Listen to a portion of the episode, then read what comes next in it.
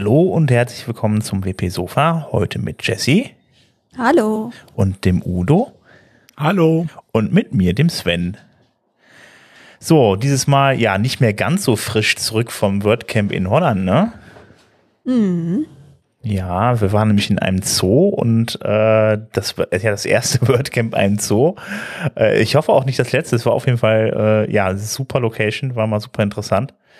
Äh, du hast ja dann auch dann Vortrag gehalten, Jesse, oder? Ja, genau. Also ich habe an dem Freitag, am zweiten Konferenztag, meinen Vortrag gehabt vor dem vor der Mittagspause.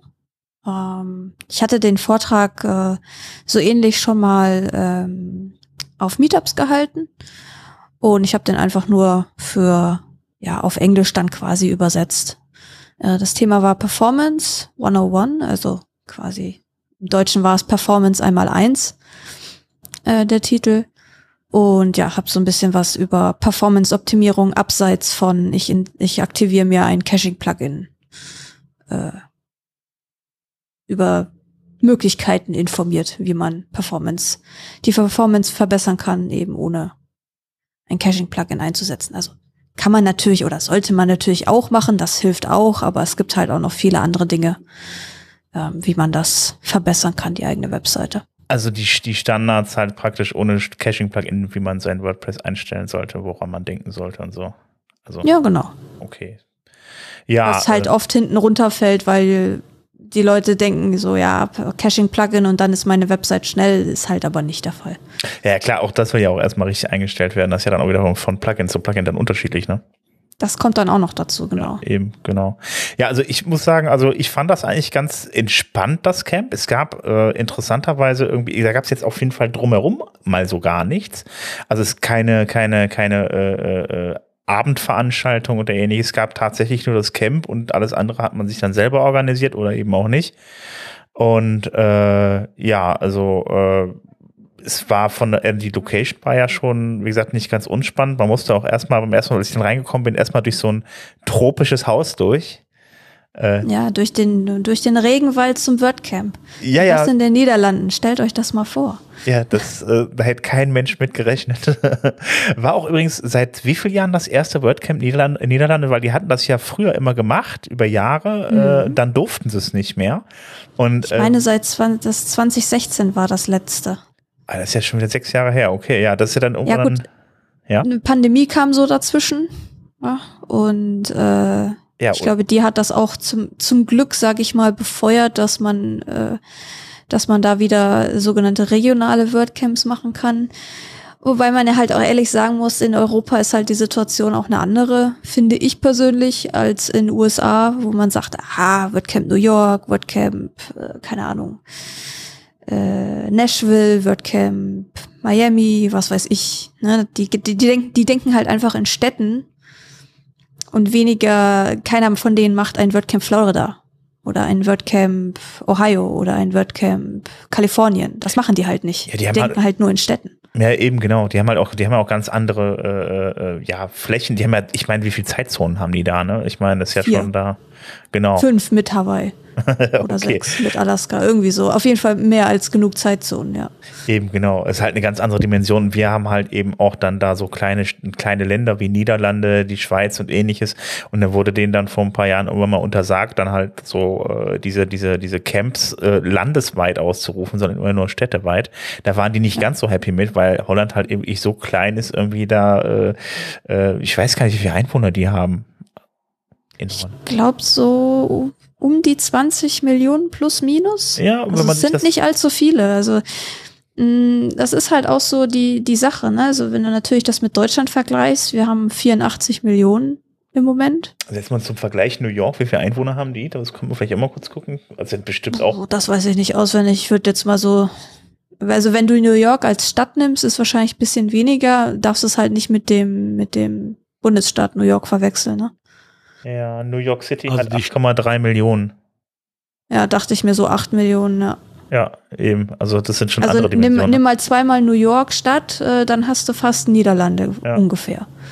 Ja, und jetzt kam es ja dann dazu, dass wir innerhalb von Corona äh, äh, ja, dann hat die Aktivität an WordCamps deutlich abgenommen und das Ganze jetzt wieder ein bisschen in Schwung zu bringen, hat man gesagt, vielleicht ist dann doch keine ganz so blöde Idee, dann da landesweite Camps wieder draus zu machen. Ja, vielleicht kann man es halt auch behalten, weil es einfach, sage ich mal, für europäische Verhältnisse auf jeden Fall Sinn macht. Ja, eben. Finde ich. Finde ich auch. Ich bin am überlegen, wir hatten auch in Deutschland bisher auch nur ein WordCamp Deutschland, oder? Nee, Quatsch, das war wohl kein WordCamp Hamburg, das erste richtige WordCamp, ne? Ja, ja es gab, äh, da, da fehlt uns jetzt der Robert, der hätte da definitiv was sagen können. Ich meine, es gab sowas mal anno 2010 oder 11. Ah. Das waren noch die WP-Camps, glaube ich. Das war nicht. Genau, das waren, das waren noch nicht ganz offizielle WordCamps, richtig. Äh, glaube, es kann sein, dass das allererste äh, äh, ein WordCamp war, ich glaube in Leipzig, aber da bin ich mir nicht sicher. Da müssen wir ich also am nächsten Mal den Robert fragen, wenn er wieder kommt. Da der fehlt gerade heute bei dem Thema. Echt, Mensch, meine Güte. Aber der Robert hat heute leider keine Zeit, aber beim nächsten Mal wird er uns sicherlich gerne aufklären.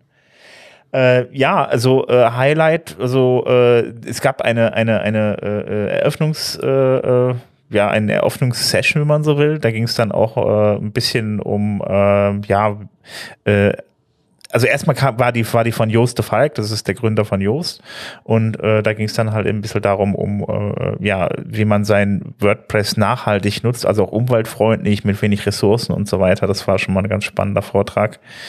Und äh, das fand ich schon sehr spannend, also äh, wie viel Besucher auf eine Webseite landen und wie viel Bots. Und er sagte, also er hatte wirklich also mal Zahlen dargelegt, das ist wirklich ein Vielfaches an was an Bots Seiten besucht, im Gegensatz zu echten Besuchern und dass die wirklich richtig viel Traffic verursachen.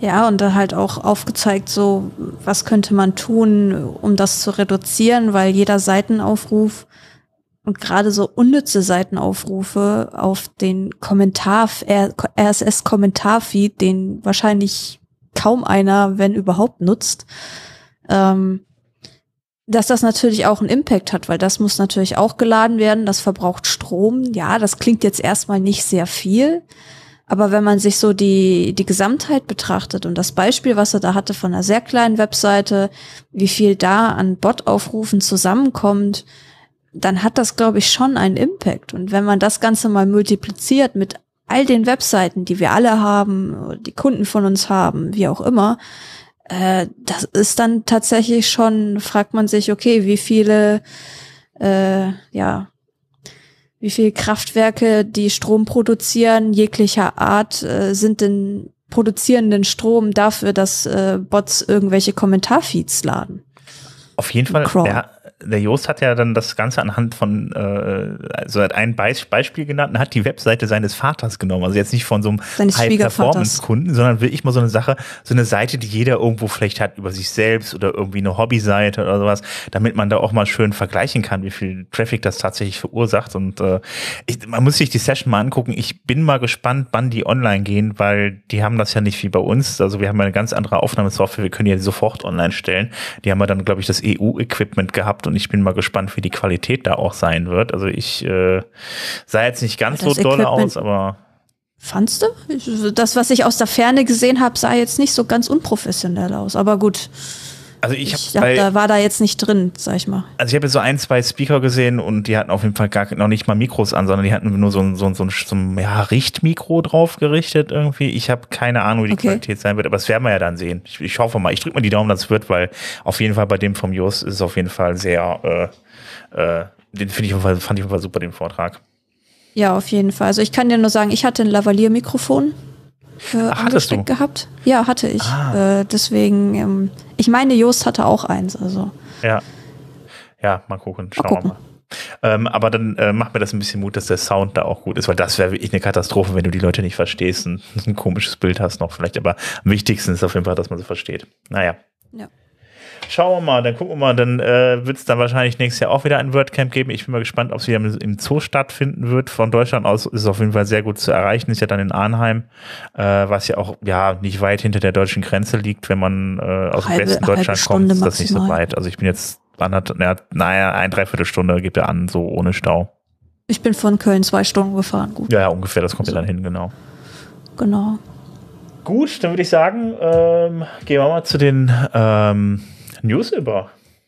Mhm.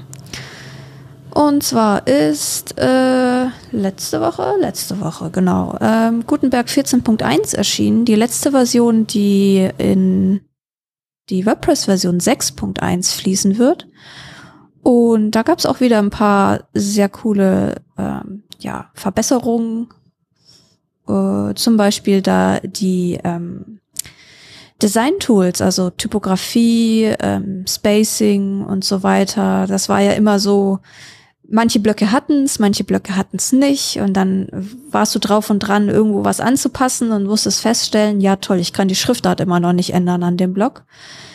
Da hat man sich jetzt dran gesetzt ähm, und es gibt eine ganze Reihe an Blöcken.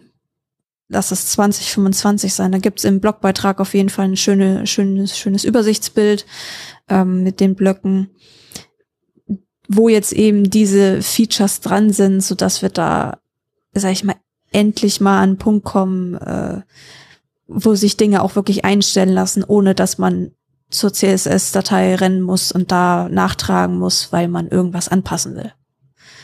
Ähm.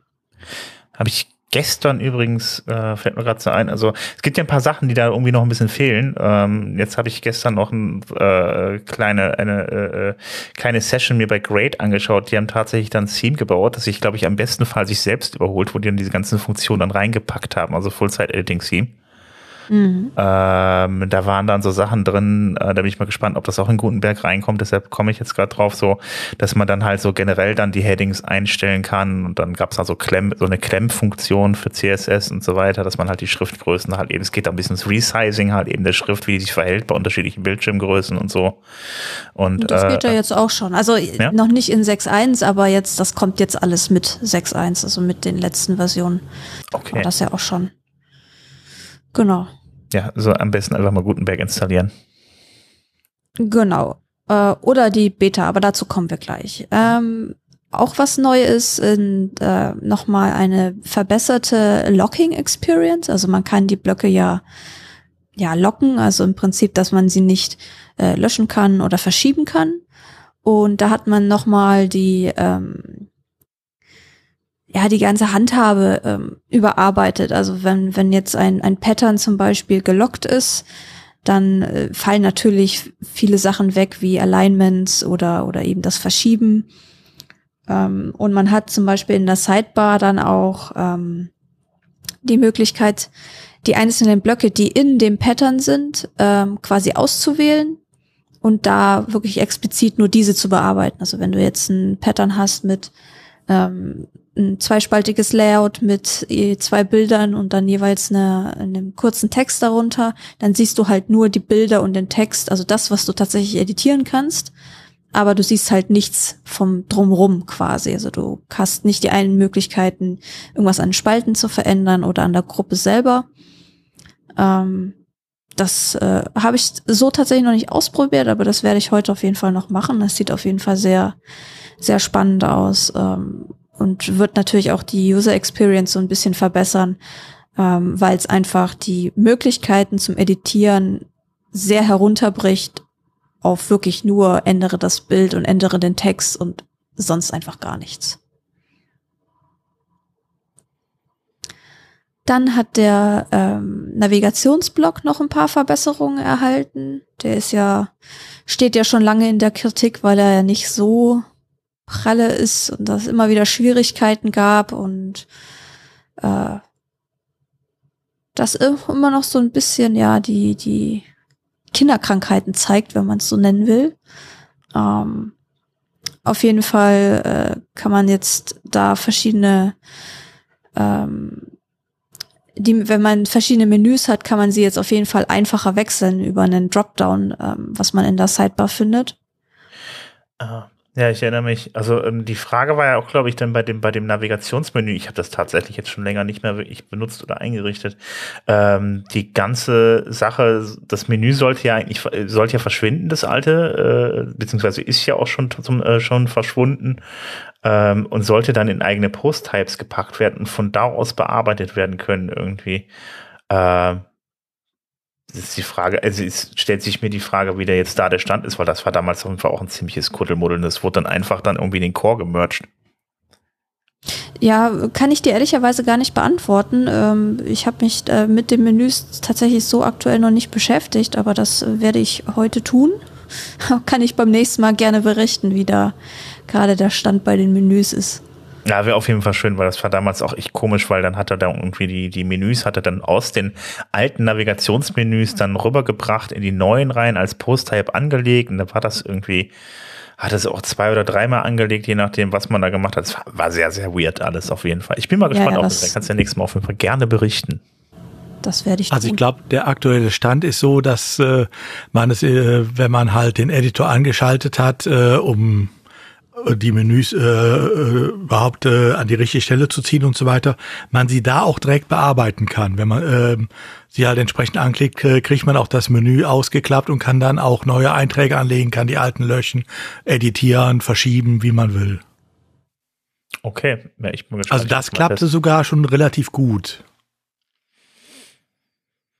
Ich schaue es ja, mir Aber sehr, der, der Navigationsblock stand lange in der Kritik und äh ja, ähm, er ist sicherlich ist auch, auch nicht, nicht ganz ausgereift. Ist, ja, und es ist halt auch nicht einfach. Also, ne, ja. im Prinzip hat man versucht, so ein, das, was eigentlich, finde ich, relativ gut funktioniert hat, irgendwie so nachzubauen, aber irgendwie halt nicht so wirklich gut. Keine Ahnung. Aber ich werde berichten beim nächsten Mal. Wundervoll. So, äh, was haben wir noch? Ach ja, ähm, Box Shadow kann man jetzt auch nutzen, allerdings nur über die Theme JSON. Erstmal. Also zum Beispiel an Buttons oder so kann man jetzt äh, eben die Box Shadow Property nutzen, wenn jemand äh, da den Bedarf hat, seine Buttons hervorzuheben, geht das auf jeden Fall auch schon. Also ich kann das anschalten, damit ich es dann in Editor nutzen kann, oder? Nee, nee, du musst das über die Theme JSON definieren. Du hast noch keine, du hast noch kein Interface dafür im Prinzip im Blog-Editor. Ach, okay, alles klar. Genau, also es gibt manche Dinge, die kann man schon machen über die Theme JSON. Da sind sie so quasi technisch schon vorhanden. Ähm, da trägst du dann halt auch äh, dann äh, Shadow ein als äh, Property und dann halt die CSS-Angabe, wie dein Schatten aussehen soll. Das trägst du dann halt als äh, Wert dann da ein für die Eigenschaft.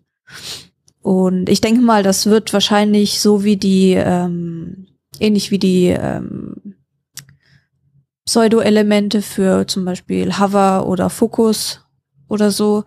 Ähm, das ist ja auch im Moment nur über die Theme-JSON äh, möglich. Aber ich denke, dass dann mit der Zeit auf jeden Fall auch die Interfaces dafür folgen werden, dass das eben nicht nur exklusiv über den Code gelöst werden kann.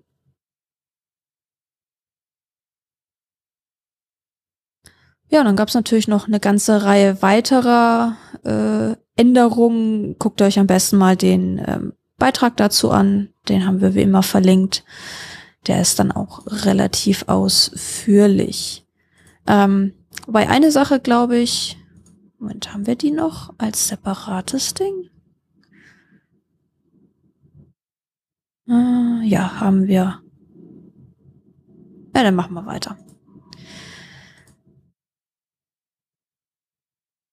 Dann gehen wir mal über zum äh, wo ist er? Da ist er. Zum 6.1 Product Walkthrough Recap. Ähm, der hat ebenfalls letzte Woche stattgefunden. Das ist quasi eine, ja, ein, ein Online-Meeting über Zoom und ähm, die ähm, ja, die Release Squad, also die Leute, die verantwortlich sind für 6.1, beziehungsweise ein Teil davon, ähm, hat sich da zusammengefunden an dem Tag, um einmal so durchzugehen, ähm, ob, sag ich mal, irgendwelche kritischen Blocker jetzt drin sind für 6.1, weil ja auch die, ähm, die erste Beta-Version anstand. Und ähm, das wurde halt eben auch aufgezeichnet. Das könnt ihr euch ähm, quasi jetzt auch nachträglich angucken. Und ähm, ja, moderiert wurde das Ganze von Justin Tedlock.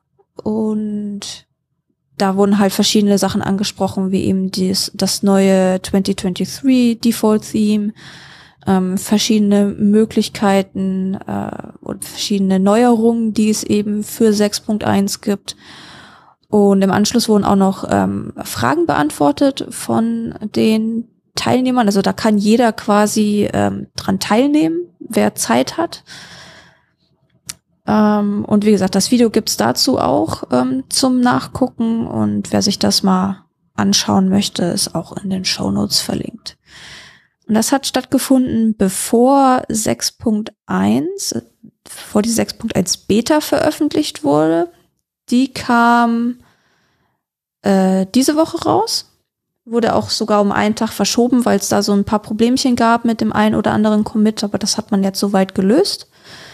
Und ja, so könnt ihr jetzt eben auch die erste Beta von 6.1 testen.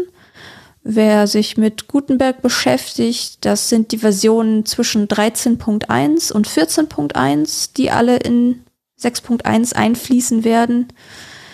Ähm, Genau, wie gesagt, Beta steht zur Verfügung. Entweder ladet ihr euch das äh, separat runter oder macht das über diese, dieses äh, WP-Beta-Tester-Plugin. Das funktioniert eigentlich immer sehr gut. Und könnt dann schon mal einen ersten Blick werfen auf das, was da kommt. Anfang November. Bis, 14, bis, bis 14.1 heißt 14.1 ist noch mit drin, oder? Genau, richtig. Alles klar. Okay, dann komme ich auch nochmal zu einer Funktion, die jetzt neu in WordPress reinkommt. Das ist die Is-Login-Screen-Funktion. Also ich meine, äh, es klingt eigentlich äh, wie eine Funktion, äh, die äh, ja eigentlich da fragt man sich, gab es die nicht schon? Also die, die hätte es schon geben sollen. Ja, ja, eben. Also so ist Login-Screen. Also befinde ich mich auf dem Login-Screen irgendwie. Dafür ist die, ist die dann halt eben dann da, die Funktion. Und äh, ja, äh, die kommt dann auch in die neue, ins neue WordPress äh, 6.1 mit rein und dann könnt ihr dann da mit dem Login-Screen ein bisschen rum, äh, ja, basteln, beziehungsweise das hilft euch dann auf jeden Fall dabei. Ähm, was jetzt ähm, dann wohl eher nicht in die nächste Version von 6.1 reinkommt, das ist dann wohl WP als Standard. Also das hatten wir jetzt schon ein paar Mal hier drin. Das war ja auch ein Riesen hin und her. Soll es reinkommen, soll es nicht reinkommen? Es war auf jeden Fall schon mal irgendwie äh, äh kurz davor reinzukommen. Ich habe in der 6.0 war das das erste Mal. Und dann hat man gesagt, so, nee, da sind noch so viel Fragen offen. Äh, äh, das sind so Sachen äh, wie, sollen wir die Bilder jetzt doppelt vorhalten äh, oder vielleicht nur die neuen in WebP speichern und wie ist das mit alten Browsern? Und das waren alles Fragen irgendwie, die offen waren. Dann gab es dann auch noch Probleme mit dem WordPress Photo Directory, äh, Directory wo dann auch der äh, WebP als Standard benutzt wurde. Dann hat man gemerkt, oh, vielleicht gar nicht so einfach, weil es gibt auch Bilder, die lassen sich mal nicht eben einfach so umwandeln von JPEG in Web, WebP und so weiter. Äh, ja, äh, großes Hin und Her und dann kam das WordCamp US und dann, äh, ja, war Matt Malenweg dann mit auf dem, äh, auf dem Contributor Day und der hat dann mal so zwei Artikel verfasst. Ähm, und der erste Artikel war vom Prinzip her äh, ja der besiegelte Tod von WebP als Default-Format für WordPress, zumindest für die nächste Zeit. Ähm, er war hat er dann. den Stecker gezogen. Er hat, er hat, genau, er hat vom Prinzip her den Stecker gezogen, weil ich gehe mal davon aus, also da wird sich jetzt keiner wahrscheinlich mehr jetzt versuchen, gegen Matt Malenweg dann durchzusetzen. Ähm, er hat dann vorgeschlagen, äh, dass es doch eine prima Idee wäre, das als äh, sogenanntes kanonisches Plugin zu machen. Ähm, kanonische Plugins sind sowas wie beispielsweise jetzt das Gutenberg Plugin, also Plugins, die halt wirklich sehr nah am WordPress Core auch mit dran sind. Und ähm, dann hat er dann auch gleich nochmal was aufgemacht, nämlich äh, äh, den Vorschlag halt äh, kanonische Plugins für äh, WordPress äh, ja generell einzuführen. Also äh, ich fand den Namen und den Namen auch erstmal äh, sehr irreführend. Ich kenne kanonische URLs nur von Google. Das sind äh, URLs, die dann halt ziemlich gleich sind, äh, von Inform die, die gleich sind vom Inhalt deshalb irgendwie als Duplicate Content gewertet werden, solange ich, soweit ich mich dran erinnere. Ähm, ich habe, äh, ja, also er hat es auf jeden Fall kanonische Plugins genannt und äh, äh, hat dann, wie gesagt, da auch noch ein Proposal eingereicht und äh, werden wir mal abwarten. Aber wie gesagt, also WebP ist damit auf jeden Fall vorerst gestorben. Ähm, also momentan, ich glaube, es geht noch im Performance-Plugin, ist es, glaube ich, noch drin. Genau, das hatte ich auch so gesehen. Ähm, also man kann es einsetzen, wenn man es möchte, wenn man das ausprobieren will. Was ich jetzt per se erstmal nicht schlecht finde, weil ich glaube, gerade für so eine Sache wie WebP ist es ja eigentlich so die bessere Variante, anstatt dass du es quasi den Leuten überstülpst. Mhm. Wir erinnern uns an die Einführung des Blog-Editors. ähm, ja, natürlich ist es wieder so, Google hat natürlich, oder allen voran Google mit den ähm, Mitarbeitern, die sie haben, die sie halt eben oder die aktiv jetzt auch an WordPress, an dem Performance-Plugin und so weiter arbeiten, eben auch an dieser WebP-Geschichte. Ähm, aber ich fand das schon sehr, äh, ja, wir sind damit schon sehr vorgeschossen, war jetzt mein Empfinden, ähm, dass da jetzt unbedingt so reinzuprügeln in WordPress komme, was wolle. Und Wobei man ja auch sagen muss, es ist ja nicht so, als wenn WebP als Grafikformat äh, gestorben wäre. Das wird ja vom WordPress auch unterstützt, ähm, sondern es mhm. geht ja nur drum, dass äh, Grafiken, die als äh, PNG oder als äh, JPEG hochgeladen werden, automatisch in WebP ähm, konvertiert werden. Also nur das ist ja gestoppt worden. Daran hing natürlich die Frage, äh, WebP als Standard-Grafikformat, klar, weil wenn ich das als Standard mache, sollte ich die anderen auch da rein konvertieren. Aber äh, WebP ist ja nicht komplett jetzt weg, sondern es steht nach wie vor zur Verfügung. Nur es ist so wie bisher schon mit äh, PNG und äh, JPEG. Äh, ich kann halt hochladen, was ich will und es wird so genommen, wie ich es hochlade. Mhm. Die andere Frage ist natürlich, ähm, WebP wird, äh, wird ja weniger, wurde ja auch bisher weniger von Automatic äh, gepusht, sondern wie du schon sagtest, von Google. Ähm, und ob die Google-Mitarbeiter, die zum Beispiel auch im Performance-Team sind, äh, das jetzt weiter äh, bearbeiten oder nicht, ich sag mal, ist ja deren Entscheidung. Also von daher denke ich mal, warten wir einfach mal ab, was jetzt da passiert. Ob die das jetzt auch äh, mitmachen, dass es still beerdigt ist, oder ob die einfach ähm, weiter dran arbeiten. Also ich hätte erst Ganz klar als Plugin, klar, aber ähm,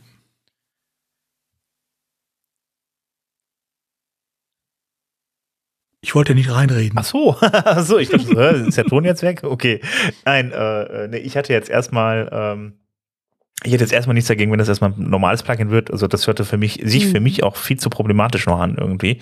Die Integration jetzt dann da komplett, äh, äh das, das, das das jetzt alles komplett umzustellen, weil man darf ja auch nicht vergessen, dass die ganzen äh, ja, Hosting äh, äh Seiten, also nicht die ganzen Hoster halt eben auch nicht alle gleich ticken. Ne? Also die ganzen Server und so weiter sind halt auch anders eingestellt. Wenn man hört, dass sie schon mit der eigenen Seite Probleme hatten irgendwie bei gewissen Gra äh, Grafiken, die raufgeladen wurden, ähm, dass das entsprechend gut äh, entsprechend auch äh, konvertieren konnte, dann glaube ich, wird das halt echt noch ein Riesenproblem werden, wenn man das nicht vorher großflächig austestet. Wenn man das dann direkt in Core ballert, dann hat man wirklich auch wieder diesen diesen Effekt halt eben wie bei Gutenberg Editor, dann hat man lauter unzufriedene Leute und äh, nicht nur, weil es nicht funktioniert, äh, nicht, nicht nur, weil dann einfach die, die Benutzerführung jetzt nicht so dolle ist oder so, sondern weil es einfach dann crasht auf dem Server und das dann vielleicht nicht, also dann noch eine Nummer härter, finde ich.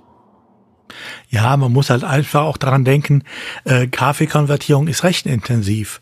Ja. Ähm, und wenn ich jetzt äh, einen Webspace habe, wo WordPress zwar drauf läuft, äh, so als normale kleine Webseite, aber mehr auch nicht, äh, dann steht da gar nicht die Rechenleistung zur Verfügung, um mal eben äh, paar hundert äh, Bilder, die vielleicht sich in der Seite angesammelt haben, auf einmal zu konvertieren. Ja. Das darf man natürlich auch nicht vergessen. Ja, vor allen Dingen ist es halt auch wirklich, das geht richtig auf den Arbeitsspeicher, je nachdem, wie groß die Bilder sind. Und äh, das geht auch nicht mal ebenso mit, mit jedem kleinen Webspace, weil die ja doch sehr stark auch eingeteilt sind, äh, was die Hardware angeht. Ne?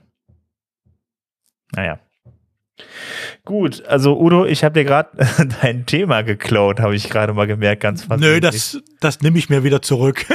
also WebP ähm, ja, wie gesagt, äh, Matt hat es dadurch beerdigt, dass er gedacht hat, macht daraus ein Canonical Plugin. Also das, was er als Canonical Plugin bezeichnet, ist ja nun nichts ganz Neues. Äh, er will das ja für alle, will das ja jetzt wiederbeleben für alle möglichen äh, Gruppen auch. Kommen wir jetzt gleich zu. Ähm, wir haben sie bisher auch gehabt. Bisher haben wir sie nur Beta-Plugins genannt. Ja. Plugins, die sehr core-nah sind ähm, und eventuell, wenn sie mal ausgereift sind, auch in den Core kommen. Da haben wir ja einige bei, wie halt Gutenberg, was äh, jetzt schon als Beispiel herhalten musste, ähm, die regelmäßig in den Core übernommen werden. Wir haben aber auch andere bisher schon dabei, wie das äh, die Zwei-Faktor-Autorisierung, die seit ich weiß nicht wie vielen Jahren als Beta-Plugin vor sich hin äh, schlummert und wo immer noch keine Idee ist, sie in den Core zu übernehmen. Also ähm, auch da gab es ja bisher schon sehr unterschiedliche. Und äh, gut, neuer Name, alter Wein in neuen Schläuchen, nichts anders. Ähm, und jede Menge Wünsche von Matt halt, äh, was man denn da jetzt alles machen könnte. Und ähm, ähm, ja. Ja, also es war ja, früher hießen die, glaube ich, ich meine, es nicht früher hießen die, aber es, bis jetzt gab es ja immer die Featured-Plugins, ne? Also das waren die Sachen, ja. die dann in der Aussicht drauf hatten, in den Core zu kommen. Ja, genau. Beziehungsweise wenn du auf die deutsche Seite gehst, ich, ich habe jetzt nur auf der deutschen Seite nachgeguckt, äh, ich weiß jetzt gar nicht, wie ist das auf der englischen, muss ich, muss ich mal gucken gerade. Ähm, da stand äh, tatsächlich Beta-Plugins immer drüber. Mhm. Steht immer noch drüber übrigens. Auf der englischen hast du recht, steht Featured Plugins.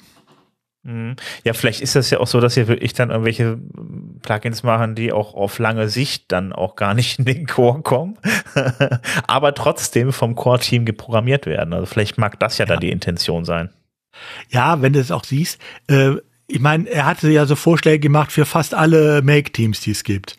Also ich glaube, das Mobile-Team und äh, das CLI-Team, das sind die einzigen, die keine Vorschläge äh, von ihm äh, be äh, bekommen haben. Ach, okay. Ähm, da sind natürlich Sachen drunter, wenn ich zum Beispiel sehe, an das Design-Team der Vorschlag, äh, mal weitere Admin-Teams äh, zu entwickeln. Aha. Klammer auf, das ist wirklich eine gute Idee, Klammer zu. äh, Ja, also ich weiß nicht, wie es euch geht, aber das Standard-Admin-Theme ist ja nun alles andere als äh, schick. Ähm, und äh, es ist, das ist auch, ich finde es auch nicht benutzerfreundlich, aber gut.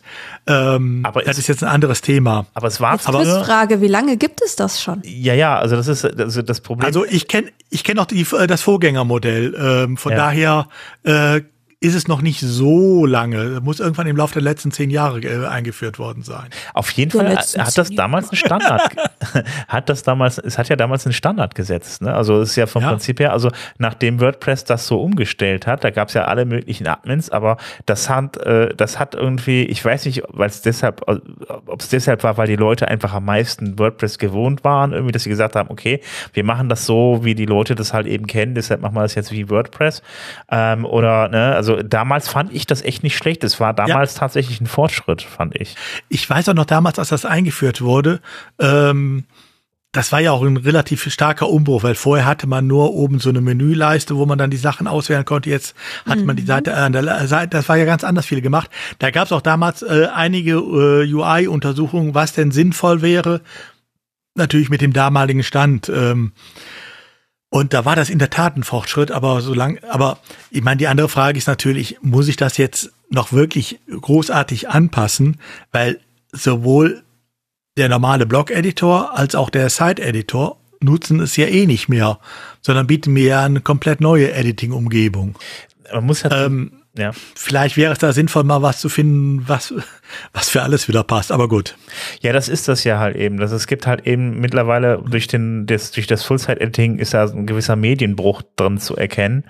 Ähm, das sind vom Prinzip her zwei unterschiedliche Admin-Oberflächen. Das sollte man natürlich vielleicht mehr auf einen Stand bringen. Zumal, auch wenn jetzt so ein Theme zehn Jahre alt ist, halt einfach ähm, so ein Admin-Theme, äh, nicht, äh, dann, dann, dann ist das vielleicht, äh, das überholt sich dann auch mit der Zeit. Es kommt da viele Dinge, die man auch wieder neu gewohnt ist oder wo man merkt, okay, das geht auch, dass man dann da natürlich mal überlegt, okay, dass man das vielleicht einfach mal, äh, äh ja, dass das einfach mal Sinn macht, das nach der Zeit ja. einfach zu überholen.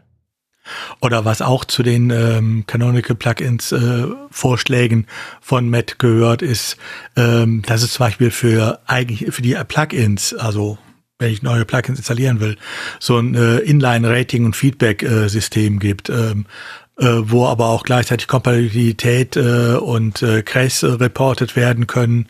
Ähm, das sind dann so Sachen, wo ich dann sage, ja, das ist doch eine klasse Idee, sowas mal auszuprobieren und wenn es klappt, kann man es äh, gut merchen. Ne? Ähm, oder äh, beim ja, äh, Openverse und Foto, da gab es dann auch so die Vorschläge, wie man äh, halt äh, das mit so ähm, Canonical Plugins ähm, integrieren kann, dass man relativ leicht die Bilder aussuchen kann und so weiter.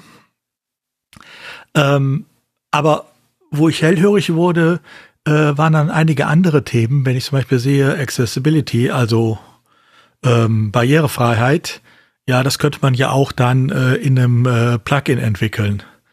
Ich meine, noch einfacher kann man eins der Themen, die uns die nächsten Jahre wahrscheinlich am meisten beschäftigen werden, allein schon aufgrund rechtlicher Anforderungen, die steigen werden, äh, nicht mal ebenso beiseite wischen. Ne? Ja, ich glaube, aber davon, von den rechtlichen Anforderungen hat ein Herr Mallenweg herzlich wenig Ahnung und wahrscheinlich auch herzlich wenig Interesse. Ja, aber der Witz ist ja, äh, die Bewegung geht ja in dem Bereich äh, von den USA aus. Ähm, da ist man Ach ja so? sehr viel weiter, da ist man sehr viel weiter in den Anforderungen an Accessibility, als wir es hier sind. Hier ist es äh, nur im Moment äh, für eine bestimmte äh, für bestimmte Formen von Webseiten von Interesse oder auch in den nächsten Jahren. Das geht da wie viel weiter. Ähm, aber gut, es ist nicht jedenfalls nicht auf seiner Agenda und das gibt noch so paar. Da merkt man einfach, er versucht so Sachen auch ein bisschen abzuschieben, an denen er im Moment kein Interesse hat ähm, nach dem Motto, das äh, macht mal, wenn ihr Lust dran habt. Okay. Also ich würde jetzt aber vorschlagen, weil das ja wirklich also sehr umfangreich war. Ich habe nur die beiden Vorschläge, äh, äh, die, die beiden Vorschläge von ihm gesehen. Irgendwie, äh, das ist eine ganze Rubrik irgendwie jetzt hier. Matt Malenweg ja. schlägt vor oder so. ja, natürlich. Äh, ja, auf jeden Fall. Äh, äh, was ich gut finde an der ganzen Sache ist, äh, ansonsten hat man von solchen Dingern, äh, von solchen Dingen immer auf der, bei der State of the World gehört. Das heißt, er hat sich was ausgedacht, hat dann erzählt, wo die Reise hingehen könnte und hat dann erwartet, das alles umsetzen. Ähm, obwohl er eigentlich eher gesagt hat, wo die Reise hingeht, nicht wo die hingehen könnte. Und äh, ich finde das ein toll, also wirklich gut, dass er dann da äh, sich auf den Contributor Day setzt und dann da mal seine Vorschläge dann präsentiert als ja. Proposals. Also das finde ich echt, äh, ist ein Fortschritt. Also ein Vorschlag übrigens, der äh, nur noch einer rausgehoben, der mir sehr gut gefallen hat. Äh, es gibt auch von ihm den Vorschlag äh, an äh, das Mac-Team äh, zur Dokumentation, äh, vielleicht so ein Plugin zu entwickeln, mit der die ganze äh, Dokumentation auch inline vom Admin-Interface äh, aus äh, zugänglich ist. Und wo dann auch mal gemessen werden kann, welche davon werden tatsächlich genutzt, äh, welche werden nicht so genutzt. Äh, also dass es einfach die Dokumentation mal äh, aus der Versenkung gehoben wird. Finde ich zum Beispiel auch einen guten Vorschlag. Also deshalb sehr durchmischt, aber mal sehen, was draus wird. Okay. Mhm. Dann äh, komme ich wieder zum komplett technischen Thema. Ähm, es gibt noch ein Proposal. Ich weiß gar nicht, ich habe jetzt gar nicht mehr da reingeguckt. Irgendwie letzten, in der letzten, was, also ist es letzte Woche auch vorgeschlagen worden, vielleicht auch im Rahmen des Contributor Days, ich weiß gerade gar nicht. Ähm, aber es ging darum, dass man ähm, WordPress offiziell SQLite äh, supporten lassen sollte. Und ähm, ja, also dass man nicht nur auf MySQL setzt, sondern auch auf diese ja, Flatfile-Datenbank wenn ich das richtig in Erinnerung habe, äh, braucht man dann da keine richtige Datenbank zu, sondern es geht dann halt über dieses, es geht dann irgendwie alles über Dateien. Und ähm, das Ganze äh, ist auch eine Frage halt einfach, auf welchen Webspaces man dann vielleicht gerne laufen möchte und ähm, dass man vielleicht auch weniger Anforderungen braucht oder vielleicht einfach einen billigeren Webspace. Es gibt ja dann auch äh, äh Teile in dieser Welt, wo das dann vielleicht auch eine wirklich eine klare Kostenfrage ist. Ähm, ja, das gibt es als Vorschlag. Äh, dem gegenüber stehen aber natürlich noch einige Hürden technischer Natur, äh, weil nämlich, wenn jetzt Plugins gar nicht die, ähm, ja, die ganzen Funktionen von WordPress nutzen, ich weiß jetzt gerade auch gar nicht, wie es mit normalen SQL-Statements ausgeht, äh, aussieht, aber wenn jetzt beispielsweise äh, direkt MySQL-Funktionen benutzt haben in Plugins, dann wird es natürlich ein, ein richtiges Problem für Plugins, die das so machen. Äh, ja. Gut, aber das wäre natürlich dann ein Problem für Plugins, die nicht ordnungsgemäß programmiert sind. Ja. Äh, eigentlich sollte man ja nicht direkt die MySQL-Funktion nehmen, sondern über die entsprechenden äh, WordPress-Schnittstellen gehen. Genau. Also das ist. Also ich meine, was die was die MySQL, äh, die SQLite äh, äh, Idee äh, charmant macht, ist natürlich, dass äh, die SQLite-Datenbank äh, bei PHP direkt dabei ist ich brauche nicht einen extra Anfor äh, brauche nicht einen extra äh, Datenbankserver, sondern PHP bringt SQLite ja mit. Ja, ja. Ähm, und zumindestens für kleine Webseiten reicht es ja. Das ist ist dann halt eine Datei, äh, die äh, PHP anlegt, äh, wo dann alles drin steht. Ähm, aber was, äh, naja gut, Es muss dann natürlich auch Migrationspfade geben, wie ich äh, dann, wenn die Anforderungen dann doch höher werden, weil es mehr Seiten werden, vielleicht doch auf eine vernünftige Datenbank kommen und so weiter. Das, also so ganz trivial ist es natürlich nicht. Nee, auf gar keinen Fall. Aber es ist halt einfach, also in dem Fall vielleicht auch eine gute Sache irgendwie, dass die äh, Leute dann auch, also vielleicht auch eine Sache fürs Plugin Directory, dass man da auch mal vielleicht einfach ein, zwei Regeln aufstellt, wie dann Plugins dann halt eben dann auszusehen haben und äh, dass sie nicht einfach wild irgendwelche fremden Funktionen nutzen, die eigentlich an der Stelle mit WordPress-Funktionen gemacht werden könnten. Ja. Okay, äh, dann kommen wir zur Rubrik Plugins, Themes und Blöcke. Jessica. Ja, äh, eine Sache, die ich noch ansprechen wollte, die in 14.1 in der Gutenberg-Version drin waren und weil sie auch für alle Leute, die noch auf eher auf klassische Themes setzen, also die jetzt sich noch nicht trauen, ähm, auf Block-Themes umzusteigen, ähm, wird es eine Funktion geben, die, ne, die ähm, mit der man, beziehungsweise es wird den ähm, die Möglichkeit geben, die Template-Parts, ähm, wie man sie aus Block-Themes kennt, in klassischen Themes ähm, ja, zu erlauben. Ähm, das wird mit der Funktion Add Theme Support Block Template Parts freigeschaltet.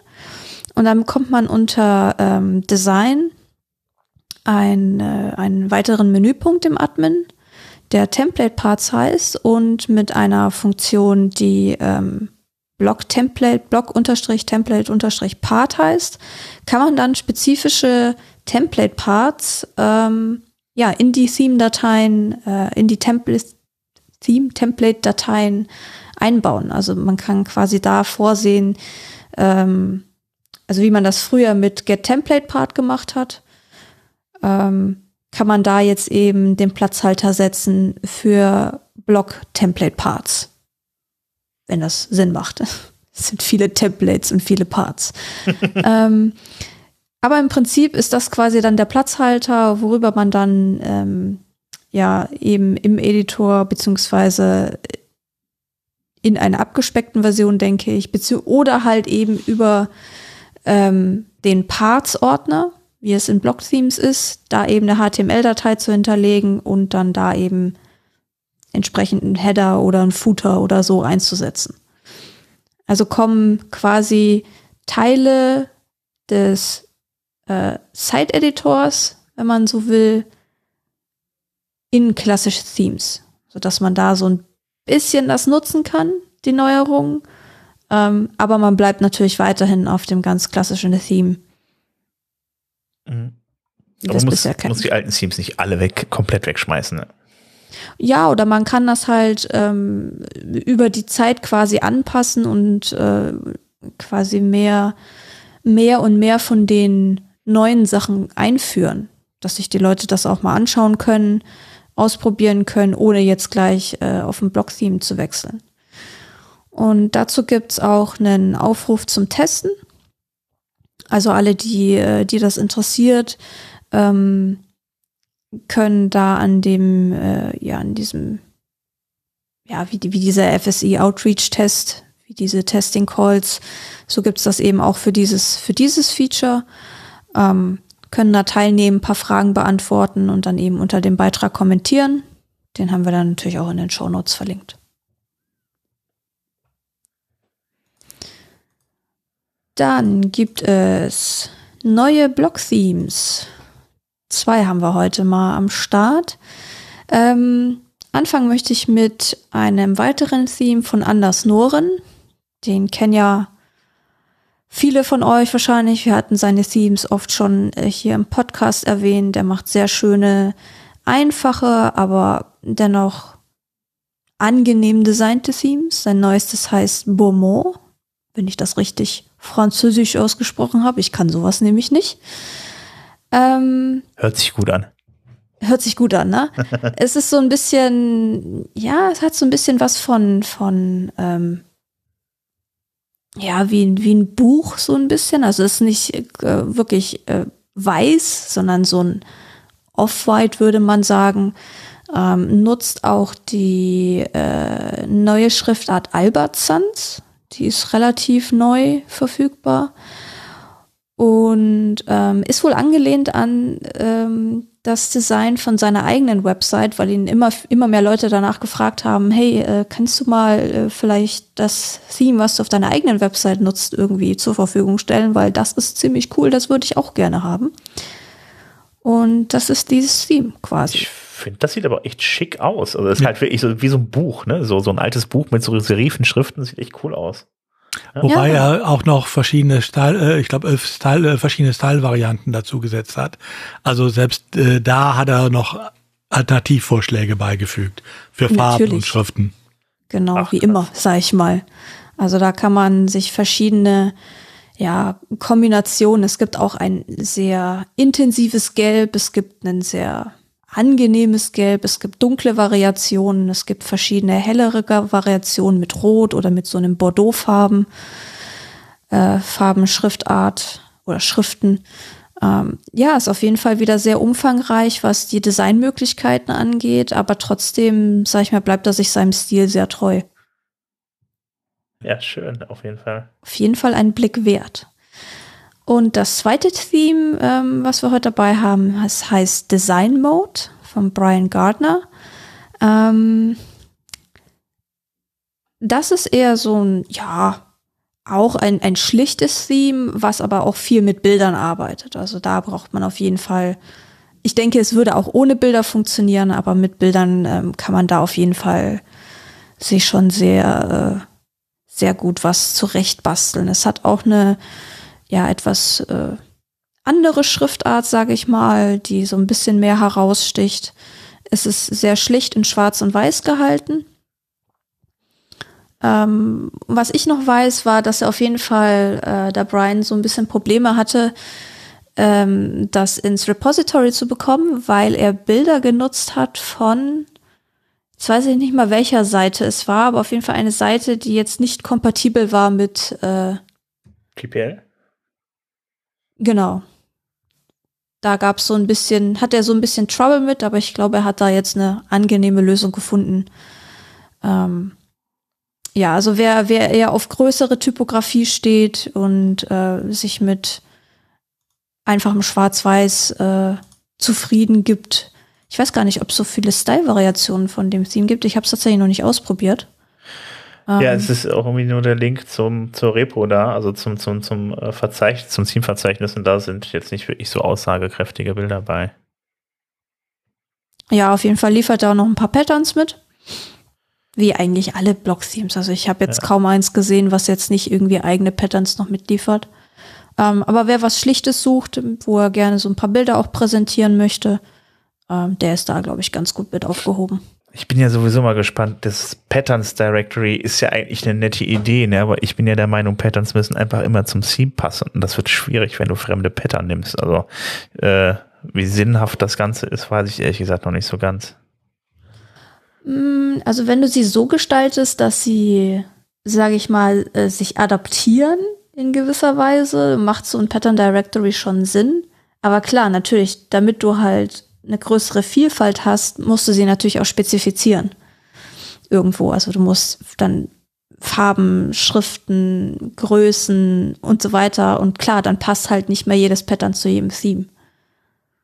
Also ich glaube, da muss man, da muss man sich noch finden über die Zeit hinweg, was da der, der sinnvollste Ansatz ist.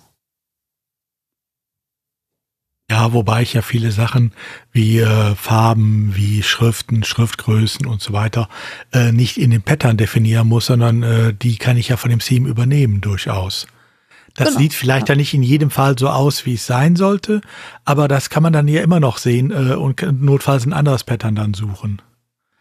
Der Vorteil ist einfach, äh, dass ich viel mehr Möglichkeiten habe, als wenn ich nur die Pattern äh, zur Verfügung habe, die das Theme vielleicht mitliefert. Und ich habe vor allen Dingen, ich habe Pattern, äh, die auch locker äh, dafür ausgelegt sind, mit verschiedenen Themes zu funktionieren. Das darf man ja auch nicht vergessen. Das heißt, wenn ich mal das Theme wechsle, ist die Wahrscheinlichkeit bei denen größer, dass sie dann immer noch gut aussehen, als bei den äh, Theme-spezifischen Pattern. Genau, natürlich. Und ähm, was ich noch hinzufügen wollte, es ist ja, ähm, was im Moment noch so ein bisschen fehlt, ist irgendwie so ein, ja, ähm, eine Art ja, CSS-Framework, das quasi, sag ich mal, Klassen hast oder halt Möglichkeiten hast zu sagen, ich kann irgendwie Pattern auch theme-unabhängig stylen, weil der Core mir diese Styles mitliefert.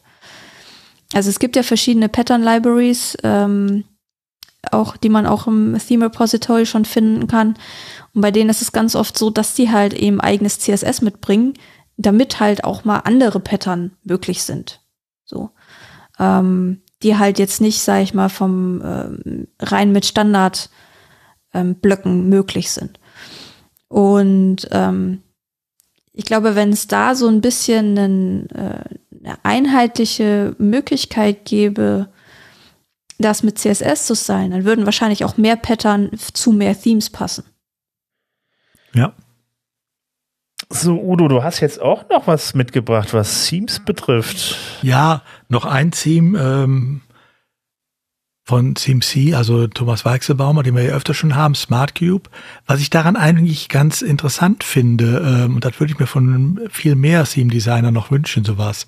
Äh, er hat einfach äh, die Designsprache, die er bei seinen alten Magazin-Themes hatte, äh, wieder aufgegriffen und hat auf gut Deutsch äh, eins seiner früheren ähm, Classic-Themes äh, neu geschrieben als Block-Theme. Das heißt, äh, die, die seine Themes bisher als Classic Themes verwenden, haben hier eine gute Möglichkeit, auch mal mit einem Block-Theme äh, zu arbeiten, ohne äh, dass sie sich im Design groß umstellen müssen, weil äh, wenn es einem immer noch gefällt. Das, das finde ich ne, nicht zum ersten find, Mal, oder? Ja, aber äh, das wirklich so expresses äh, Verbes aufgreift wie hier, habe ich jetzt bisher noch nicht gesehen. Ich finde das eigentlich eine gute Idee und das würde ich mir sogar von äh, mehreren äh, Theme äh, äh, Herstellern wünschen. Ähm, weil es, äh, man hat ja oftmals Themes, die einem noch immer noch gefallen, aber man möchte auch gerne die neuen Möglichkeiten haben und das finde ich eine gute äh, Lösung äh, für äh, den Übergang zu einem ähm, Full-Zeit-Editing-Theme. Also er hatte ja Block-Themes ähm, ja separat gehabt und hatte ja separat erstmal ähm, ja. erstellt gehabt. Das hat er jetzt alles wieder zusammen zur Theme-C geführt. Aber ich finde die Idee natürlich auch super, dass man sagen kann, okay, hier ist das alte Classic-Theme quasi, aber das ist jetzt eins, eins zu eins oder fast eins zu eins ähm, als FSE-Theme verfügbar. Ähm, ja, das erleichtert wahrscheinlich auch dem einen oder anderen dann den Umstieg, einfach äh, ja. sich da mal auszuprobieren und zu gucken, okay, cool, funktioniert ja doch und irgendwie kann ich mein Design weiter benutzen oder wie auch immer. Ja, ist auf jeden genau. Fall deutlich weniger Arbeit, als jetzt hier dann irgendwie ein komplett neues Theme dann irgendwie dann da, äh, da reinzubauen. Ne? Also ich meine, die ganzen Posts und äh, äh Pages, die ganzen Sachen, die kann er ja dann so gestalten, wie er es vorher in der, in der, PHP-Datei ja dann eben, äh, halt eben auch hatte, ne? Beispielsweise oder Header und Footer und so. Ja. Kannst nur halt eben ändern zusätzlich neu. Also das ist schon echt ganz cool, ja. Ja, und du hast halt einfach das, das, was, das, was man schon kennt, eben nur auf der neuen Basis. Ja, eben. Was wahrscheinlich auch die, die Adaption für, für User bestimmt hm. äh, ja, ja, sinnvoll helfen könnte. Das ist richtig. Ähm, kommen wir noch mal zu einer ganz anderen Sache. Äh, wir haben ja letzte Woche über AI gesprochen und über ein Plugin. Da hast du noch was gesagt, Udo? Ja, da ging es um ein KI, äh, um die KI-basierte äh, Bildergenerierung, ne? Genau. wo man halt ähm, einen gewissen Text eingibt und äh, oder ein paar Stichworte eingibt und daraus ähm, dann ein Bild generiert wird. Genau, und da hat das ähm, letzte Woche gesagt, habe ich gesagt, das ist ein neues Plugin, habe ich das gesagt. Und hast gesagt, nee, das ist es leider nicht. Aber jetzt. Jetzt ist es ein Plugin. äh, ein Entwickler von Extendify hat sich mal hingesetzt und hat äh, tatsächlich ein äh, Plugin, Block Diff äh, Diffusion heißt es, ähm, entwickelt, ähm, dem einfach die DALI 2 Schnittstelle zugrunde liegt. Ähm, das heißt, äh, dahinter steckt natürlich dann ein SaaS-Dienst, anders geht sowas nicht. Das, also ich kann solche KI-Sachen nicht einfach als Standalone-Plugin machen. Ähm, aber ähm, es hält sich in Grenzen. Also ähm, ich brauche die Anbindung an dieses ähm, an diesen Dienst ähm, wobei der mit, äh, sie schreiben, fünf Milliarden Bildern inzwischen trainiert sind, also äh, wo er Bild-Textpaare hat, äh, aus denen er dann was zusammenstellen kann. Ich glaube, damit kann man langsam äh, was machen. Ähm, und äh, es ist tatsächlich auch so, ähm, man gibt halt äh, paar Stichworte ein und kriegt äh, dann ein, äh, ein Bild von ihm geliefert, was dazu äh, erstellt wurde. Ähm, ist ganz witzig gemacht. Also guckt euch ruhig mal an, spielt damit mal rum. Das ist ähm, für die ersten, ich weiß jetzt gar nicht mehr wie viel Bilder, äh, ist das auch kostenfrei. Danach kostet es, glaube ich, einen Cent, äh, ein US-Cent äh, pro Bild, also auch in Grenzen. Ähm, und äh, da kann man einiges mitmachen. Also ich habe das tatsächlich mal ausprobiert und auch mal installiert und äh, ich muss sagen, also bei Gesichtern hört es da sehr stark auf da muss die KI noch deutlich ja. dazu lernen, auch mit Händen und so. Also ich habe äh, ich habe ein Bild generiert das, das habe ich glaube ich Women Sitting on Palm oder sowas anstatt Tree wie gemacht, gesagt. Äh, äh, das ist dann tatsächlich also eine Person gewesen, die vor Palmblättern saß, aber die hatte dann irgendwie, ich glaube irgendwie sieben Finger oder so und ein ziemlich kaputtes Gesicht. Taugt auf jeden Fall für einen Horrorfilm. Hm.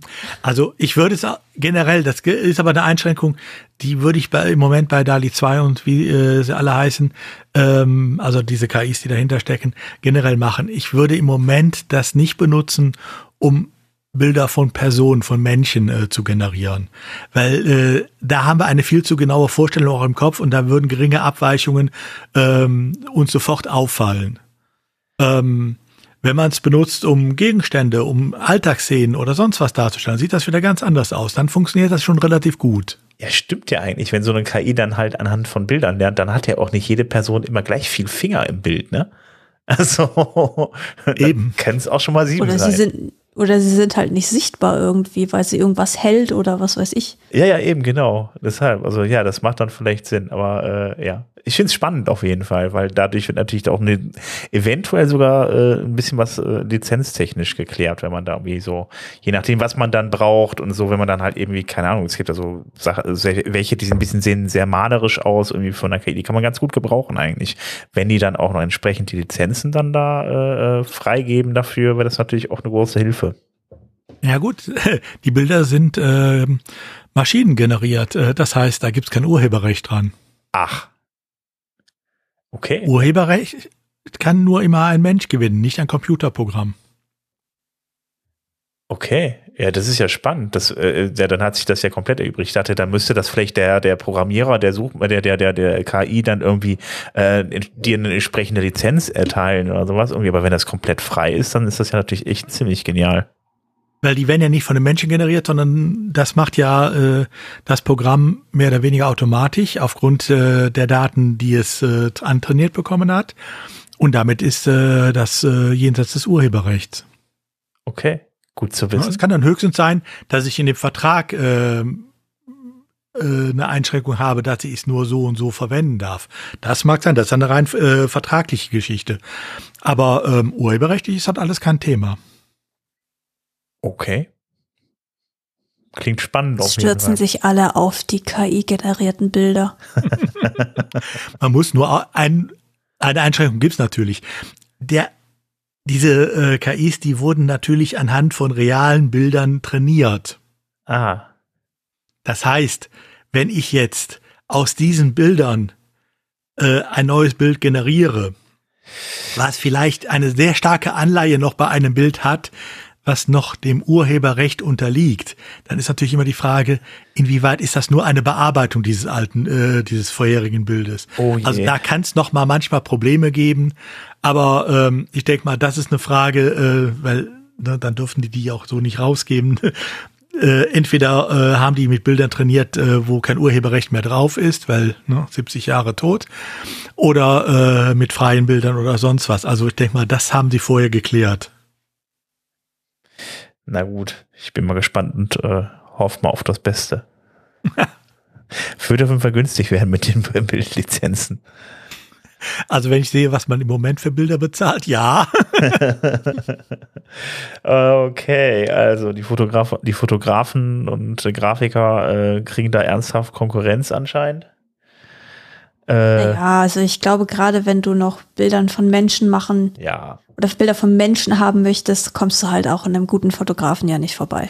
Ja, ja, gut, kommt immer drauf an, was du willst. Es gibt eine Frage, wenn du halt einfach was irgendwie thematisch bebildern willst oder so, willst, brauchst dazu jetzt nicht unbedingt dann da äh, ein Foto oder so, dann wird das natürlich dann auch interessant für die Leute, ne? Also, ja, weil klar. wie schnell ist man mal auf der Suche nach einem bestimmten Bild und da gibst du dann halt eben ein, halt eben äh, Person steht vor Auto oder sowas, dann kriegst du halt eben ein Bild mit einer Person, die vom Auto steht. Wenn es dann auch noch so grafisch in deine Seite reinpasst, dann nimmst du es halt. Und die Frage ist, ist halt, wie entwickelt sich das, wenn das halt alles noch viel, äh, viel besser wird von der, von der, von der, äh, von den Bildern her, von den Fotos her und so weiter. Äh, das ist ja jetzt gerade erstmal der Anfang, ne? Also. Schauen wir mal. Ja, dann würde ich sagen, ähm, sprechen wir mal wieder über äh, Plugins, äh, andere Plugins, äh, etwas konventionellere Plugins. Udo, du hast uns was zu BuddyPress mitgebracht. Ja, ein alter Klassiker. Ähm, das Problem bei BuddyPress ist natürlich, wenn man heute das Wort erwähnt, wissen, glaube ich, viele gar nichts mehr damit anzufangen. Ähm, BuddyPress war so die Antwort von WordPress auf Facebook, ähm, wenn man flapsig sein will, ne? wo man entsprechende ähm, ähm, halt ja so Social Media Funktionen mit nachrüsten konnte oder kann. Das Problem bei BuddyPress ist nur, ähm, dass äh, das Interesse daran wohl nachlässt. Also es sind inzwischen ähm, zwar immer noch so knapp 200.000 Installationen, ähm, aber naja, das ist halt nicht mehr so viel, wie es mal war. Ähm, so dass man sich im Moment bei BuddyPress überlegt, wie es weitergehen soll. Also nicht, dass wir uns falsch verstehen, steht nicht im Raum, es einzustellen, sondern es geht einfach darum zu überlegen, was müssen wir machen, damit Bodypress wieder interessanter wird. Ähm es ist ja auch eine Frage irgendwie letzten Endes. Ich meine, WordPress ist ja halt auch nicht unbedingt dafür gemacht, um jetzt so ein Facebook nachzuahmen. Irgendwie. Es gibt ja tatsächlich auch Software, äh, die gewaltig Konkurrenz zu BuddyPress macht, ne? wie beispielsweise Diaspora oder so. Das für ich, also mit, mit einem, das wirklich einfach komplett entwickelt wurde, um ein soziales Netzwerk zu haben, im Gegensatz zu BuddyPress, was ja schon auf einem eigentlich, sag ich mal, ganz früher gesagt, eigentlich ein Blogsystem mal aufgesetzt hat. Das war ja damals auch so so, als sie angefangen haben mit BuddyPress. Ne? Also ist halt die Frage, äh, äh, wie da die Chancen überhaupt stehen, wie das mit der Konkurrenz ja. aussieht. Ne? Ich denke mal, da gibt es einfach aus dem Fediverse äh, inzwischen sehr viel Konkurrenz. Ähm, Diaspora, ähm, Frindika, Habsilla, Pleroma, ähm, da gibt's eine ganze Reihe, ähm, die speziell nur äh, diese Funktionalitäten bieten äh, und das natürlich viel besser können, das ist klar. Aber es hat vielleicht trotzdem ja noch einen Charme für den einen oder anderen, ähm, weil man natürlich hier auch noch viele Sachen drumherum bauen kann. Ähm, man kann das als Ergänzung für eine Webseite nehmen, man kann aber auch äh, weitere Angebote dran anflanschen äh, für die Teilnehmer. Also ähm, von daher denke ich mal, hat es durchaus seine Berechtigung. Ähm, gut, jetzt muss man einfach sehen. Also sie haben so paar Sachen halt auch äh, gemacht, äh, wo sie wirklich absolut hinterherhinken. Die wollen sie jetzt wohl auf äh, äh, ausbessern und mal sehen, was draus wird. Ähm, jedenfalls, man sollte es noch nicht ganz abschreiben. Also, man, also ich weiß nicht, also, das, also ich bei, bei, bei BuddyPress ist es halt so eine Sache, die haben halt so alles, also jetzt im positiven Sinne, also die haben halt alles in Komponenten aufgeteilt und äh, man kann das halt auch komplett anders nutzen. Und was halt BuddyPress macht, ist halt beispielsweise mir Member-Bereich zu geben. Und den kann ich ja auch mit den ganzen Action-Hooks und so weiter gestalten, wie ich möchte. Ich kann vom Prinzip her meinen kompletten Member-Bereich für eine, für, eine, für eine Seite damit gestalten. Und äh, da kann man das wirklich auch komplett äh, äh, ja, modular nutzen. Also von daher ist es schon nicht ganz uninteressant. Irgendwie. Da gibt es sicherlich auch Plugins, äh, da gibt es auf jeden Fall auch Plugins für, die, die, die dann einen dann ermöglichen, beispielsweise kostenpflichtige Mitgliedschaften zu machen und so weiter. Und was halt auch wichtig ist, das Ganze ist immer sehr nah am Core, weil da sitzen dann teilweise auch Core-Entwickler von WordPress mit dran und so weiter. Das ist immer schon da an der Stelle angesiedelt äh, gewesen und das ist auch immer dann da gefeatured worden von WordPress irgendwie auf der Plugin-Seite. Also von daher, äh, wenn ihr mal irgendwie was vorhabt mit Members und sowas, also mit, mit Mitgliedern und so weiter, dann guckt euch das mal an. Vielleicht äh, schaltet ihr einfach die Teile ab, die ihr nicht braucht. Ich finde es gut und es wird wirklich seit Jahren weiterentwickelt. Ja. Aber es läuft halt glaub, auch seit Jahren unterm Radar, ne? Ja. Es ist halt so. das Problem. Ich glaube, die letzte Version ist gerade mal einen Monat oder so alt, also es wird auch nach wie vor aktiv entwickelt. Mhm. Ich habe das Problem ist ja jetzt auch gewesen, dass die Installationszahlen wirklich einfach massiv nach unten gegangen sind. Ne? Also ich weiß jetzt gar nicht wie hoch, aber es war irgendwie die Hälfte locker oder so, die runterging. Ja, ich meine, man muss das Ganze auch mal so ein bisschen mit äh, ja im Abstand betrachten. So, dann hast du ein WordPress, du hast eine WordPress-Webseite und dann hast du eben dieses BuddyPress und du hast halt einfach erstmal Arbeit, das Ganze aufzusetzen, es einzurichten, es anzupassen, so wie du das möchtest. Und ich glaube, für viele ist halt heute so, die wollen das einfach gar nicht so. Die wollen nicht sich die Arbeit machen, da irgendwie was custom zusammenzubasteln. Und äh, es gibt ja unglaublich viel äh, ja an, an Möglichkeiten, ähm, die dir halt Memberbereiche anbieten. Ich sag mal so Patreon oder Steady oder sowas. Steady kann man zum Beispiel auch in eine WordPress-Seite integrieren und darüber dann auch zum Beispiel steuern, wer welchen Content sieht. Und ich glaube, das ist halt auch so die Schwierigkeit, ähm, dass halt eben so ein Bodypress aufwendig ist in erstens dem Zusammenbasteln, den Zusammenstecken der einzelnen Komponenten und dann natürlich auch in der Wartung. Weil wenn du so ein ähm, Patreon oder so nimmst, ja, da schneidest du einfach nur dein Content rein, da zahlst du für, äh, schmeißt dein Content rein und gut ist, du musst dich nicht darum kümmern. Und ich glaube halt, ein Problem eben ist heute, dass die Arbeit, die du hast, mit so einem Bodypress hast, die will sich halt einfach keiner mehr machen. Ja, es ist schon relativ viel Aufwand. Ja, man muss das auch alles immer up to date halten. Ja, aber also ist, ist schon ganz gut programmiert, so dass man da jetzt nicht so einen riesen Aufwand mit hat. Muss man dazu sagen, es ist natürlich jetzt auch eine riesen Umstellung jetzt gewesen für die mit Gutenberg und so weiter, das alles in, in Blöcke zu packen und so weiter. Klar. Von Aber wie gesagt, das ist halt, äh, ja, das ist halt, wenn du jetzt eben, ich meine, wir können das relativ einfach sagen, ja, BodyPress ist kein Problem, installieren wir mal, machen wir mal was draus. Aber für jemanden, der sich jetzt technisch nicht so gut auskennt mit WordPress, ich glaube, mhm. für den ist da so eine, so eine Installation mit BuddyPress einfach nur schwierig. Und die sind halt dankbar für irgendwelche äh, Dienste, die denen das halt quasi abnehmen, wo sie einfach nur ihren Content reindingeln können und äh, ja, dann quasi Mitglieder gewinnen können, die dann mhm. für den Content zahlen. Das ist es ist halt keine 5-Minuten-Installation, wie es bei WordPress immer angepriesen wird, sondern für BuddyPress musst du tatsächlich etwas mehr äh, Gehirnschmerz aufwenden. Mhm. Ja, ich weiß jetzt gar nicht, wie das bei den, bei der, bei der anderen Software ist. Aber vielleicht ist es auch erstmal so eine Sache, irgendwie, dass vielleicht früher BuddyPress ja auf der einen Seite äh, äh ja auch ja erstmal alternativlos war irgendwie und jetzt gibt's halt gute Alternativen, dass das halt eben da in die Richtung geht irgendwie, äh, weil es ist immer noch eine merkwürdige Kombination, ein CMS-System dann äh, damit halt eben dann da mit einem Plugin zu versehen und dann eine Social Community daraus zu bauen, ist immer ein Umweg gedacht. Aber auf der anderen Seite muss man sagen, äh, bei WooCommerce, äh, WooCommerce ist ja jetzt auch äh, auf WordPress aufgesetzt und da funktioniert es ja auch. Ne? Also ja, natürlich. Also die Anwendungsfälle gibt es ja und es gibt ja, gibt ja auch andere Member Membership-Plugins, wenn du es jetzt mal so nimmst. Aber BuddyPress ist ja eher so ein, also mein Verständnis von BuddyPress war immer, dass es halt so eine Art Community-Plugin ist. Ja. Und weniger halt tatsächlich so ein Membership-Plugin in dem Sinne. Im Prinzip ja. kannst du aber auch mit BuddyPress ein Membership, eine Membership-Seite erstellen. Das genau. geht ja auch. Ja, ich muss es mir auf jeden Fall nochmal angucken.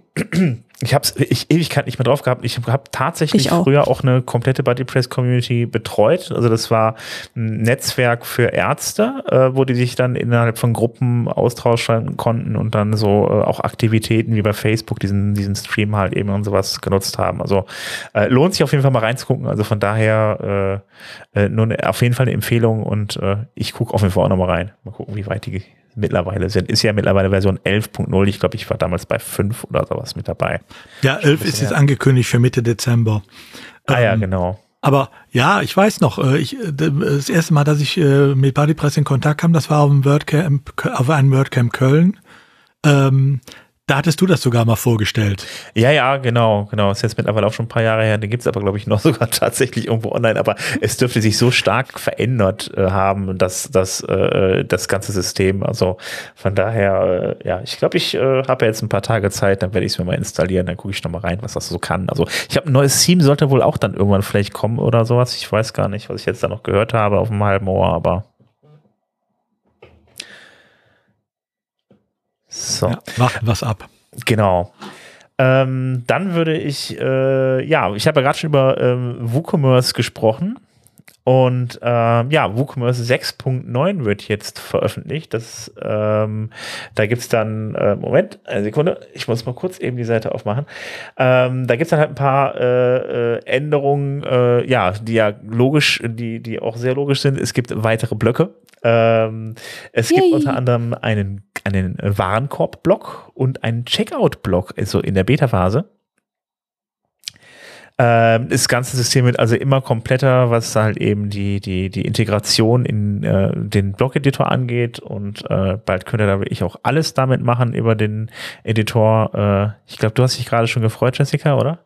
Yay! Genau.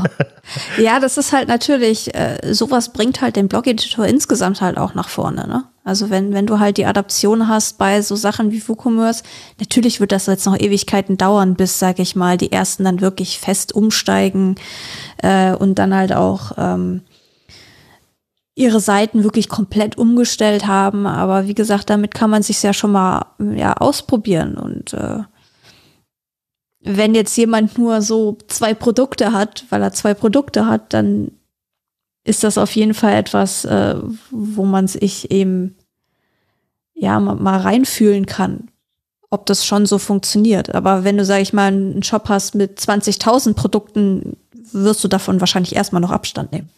Ja, ich finde es halt auf jeden Fall schön, wenn man, äh, wenn man die ganzen Sachen jetzt halt eben dann im, äh, ja, in dem Editor halt eben die, diesen, diese ganze Checkout-Page mal konfigurieren kann.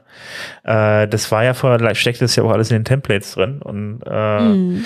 das war immer ein Gefrickel dann im Child-Theme und dann ja, anpassen und eben. hier noch und dann muss das dahin verschoben werden, dann hat das wieder nicht funktioniert, dann sah das wieder anders aus. Und, ich hab's, ich hab's mir im Elementor mal angeschaut irgendwie und da ist ja auch ein bisschen gruselig. Also die haben ja dann irgendwie ihre Sidebar, wo man wo man, wo man die ganzen Einstellungen vornimmt. Und dann haben die für den Checkout alles in so ein, boah, also alles da reingepresst in die linke Seite. Also da ist es dann halt auch nicht besser.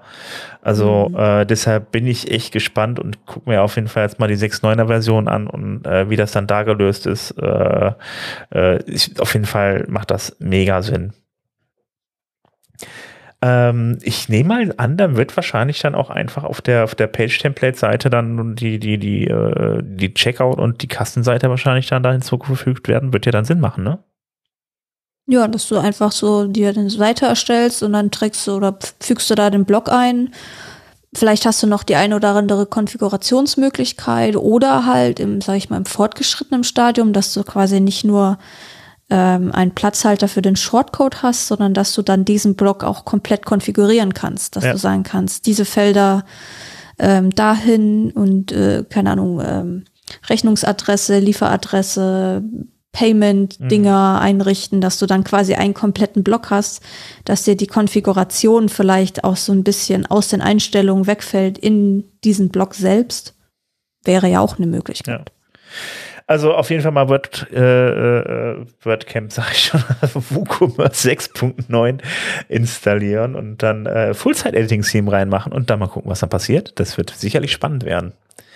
Äh, eine kleine Sache, die noch dazu kommt, äh, kommt, das ist eher im Frontend, da kann man dann nämlich dann in Zukunft auch äh, ab der 6.9er Version äh, nach Attributen filtern, was natürlich ganz gut ist, wenn ich beispielsweise mal sage, ich möchte ganz gerne irgendwie äh, äh, Hosen in L haben oder sowas, dann gebe ich da einfach dann da die Hosengröße an oder halt eben eine Farbe oder sowas.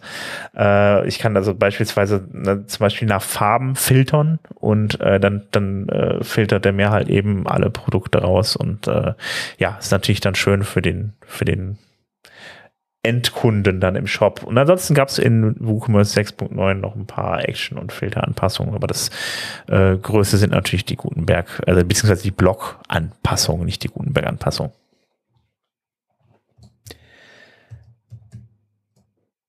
Dann kommen wir jetzt äh, zu ACF, zu auch noch ein großes Plugin, ja. Ja, zu einem alten Dino, der aber immer noch viel genutzt wird, nämlich Advanced Custom Fields. Ähm, das ist jetzt in Version 6.0 erschienen. Ähm, das, was das bemerkenswert macht, äh, ist, äh, dass sie wohl die ähm,